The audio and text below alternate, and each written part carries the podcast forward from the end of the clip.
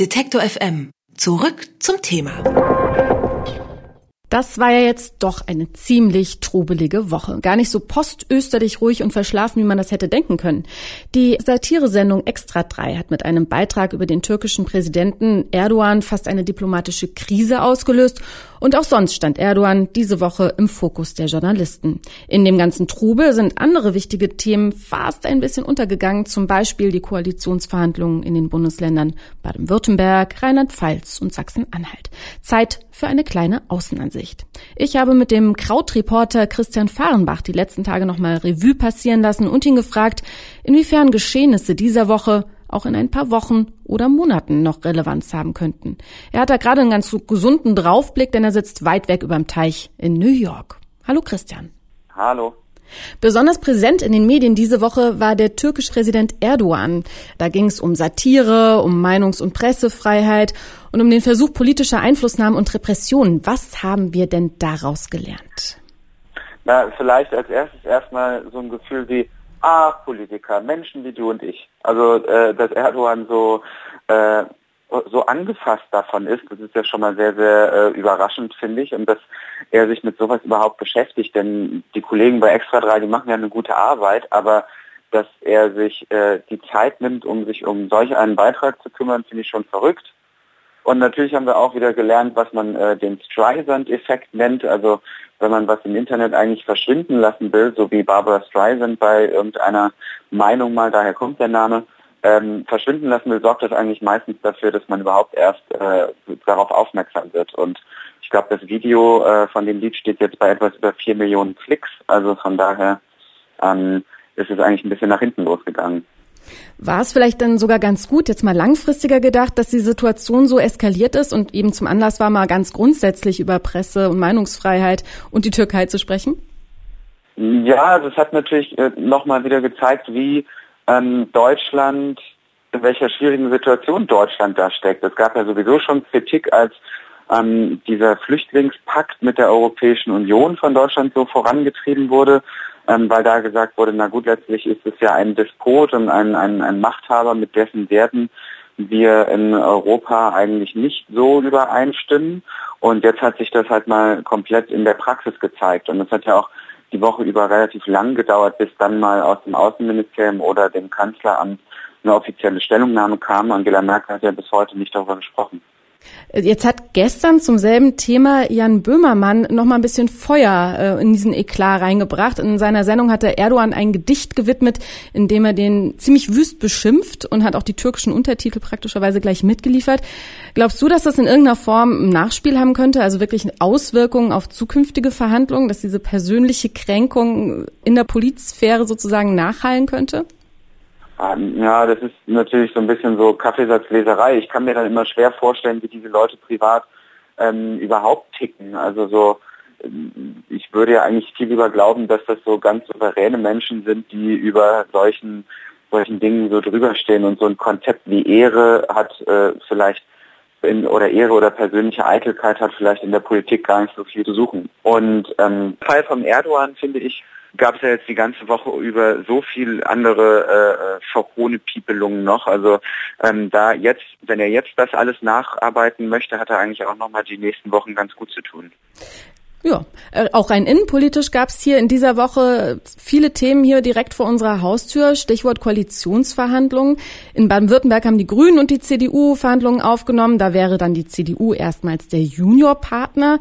Und in Rheinland-Pfalz und Sachsen-Anhalt, da deuten sich mit Rot-Gelb-Grün beziehungsweise Schwarz-Rot-Grün auch bunte und ziemlich ungewöhnliche Farbspiele an. Wenn du das so aus der Ferne wahrnimmst, irritiert dich das? Hm, also ich habe ja lange in Stuttgart gewohnt, bevor ich äh, hierher gezogen bin. Und im Fall von Kretschmann ist es ja nun so, dass er eigentlich ein sehr konservativer Grüner ist und einer, der da niemanden erschreckt. So, und äh, der ist ja sehr so landesväterlich und wenn er die Gelegenheit hat, ist er auch Froschinnereien bei solchen traditionellen Treffen dort. Also ähm, und äh, generell ist es ja so, dass auf landespolitischer Ebene, glaube ich, da doch eher dann über so Sachfragen nachgedacht wird, anstatt darüber über so Parteidogmen, mit wem man jetzt kann und mit wem man nicht kann. Ich finde dann eher irritierend, dass wir in den Medien uns diese ganzen komischen Namen für diese Koalitionen ausdenken. Na gut, Ampel geht und dann irgendwie Deutschland und ach, ich weiß auch nicht, das ist dann irgendwie so, so albern, weil es irgendwie so ein Rennen ist. Wer denkt sich denn jetzt das Lustigste als erstes aus und besetzt den Begriff, den dann alle benutzen oder so, aber das ist irgendwie so ein Klamauk, finde ich. Wenn du da jetzt in New York die Zeitungen aufschlägst oder die Nachrichten verfolgst, hat man da überhaupt irgendwas von diesen deutschen Landtagswahlen mitbekommen oder verblasst das komplett angesichts des eigenen US-Wahlkampfs? Also hier in den USA, naja, ich bin ja natürlich äh, stolzer Print-Abonnent der New York Times und die hat natürlich noch ein vergleichsweise äh, äh, ausgiebiges Auge, was sie auf ähm, Deutschland wirft und da waren tatsächlich ähm, die Landtagswahlen auch ein Thema und äh, vor allen Dingen eben unter diesem ähm, Gesichtspunkt so, dass es Merkels Verwundbarkeit gezeigt hätte. Also äh, man hat das dann da eher so interpretiert, dass ähm, die Verluste der CDU-Kandidaten ein Problem für sie seien, obwohl das ja in Deutschland ein bisschen differenzierter gesehen wurde. Aber natürlich Nummer eins Thema rauf und runter sind hier Hillarys E-Mails und was ähm, Trump jetzt heute wieder gesagt hat und welcher Personen Gruppe er ähm, wieder irgendwas äh, antun will. Also die Wahlen hier sind natürlich alles dominierend. Mhm. Wir wollen dann zum Abschluss noch über eine gute Nachricht der Woche sprechen, die aber auch ein bisschen untergegangen ist, finde ich zumindest. Am Mittwoch hat die Weltgesundheitsorganisation WHO den Ebola-Notstand aufgehoben. Ebola, das erscheint einem jetzt schon so ein Thema aus sehr vergangenen Zeiten, ist aber noch gar nicht so lange her. Äh, ist jetzt mit der Aufhebung des Notstands das Thema auch erstmal komplett vom Tisch? Ja, also es war ja so, dass dann ähm, die WHO gesagt hat, okay, es ist dieser dieser globale Gesundheitsnotstand ist aufgehoben. Es gäbe aber immer noch Einzelfälle, die hat man aber letztlich unter Kontrolle. Ähm, und ähm, naja, vom Tisch klar, was das Akute angeht, aber natürlich ist ähm, ist es auch schlimm genug für sich genommen, dass 11.000 äh, Menschen jetzt dabei gestorben sind, etwas mehr als 11.000, ich glaube 11.300 oder so.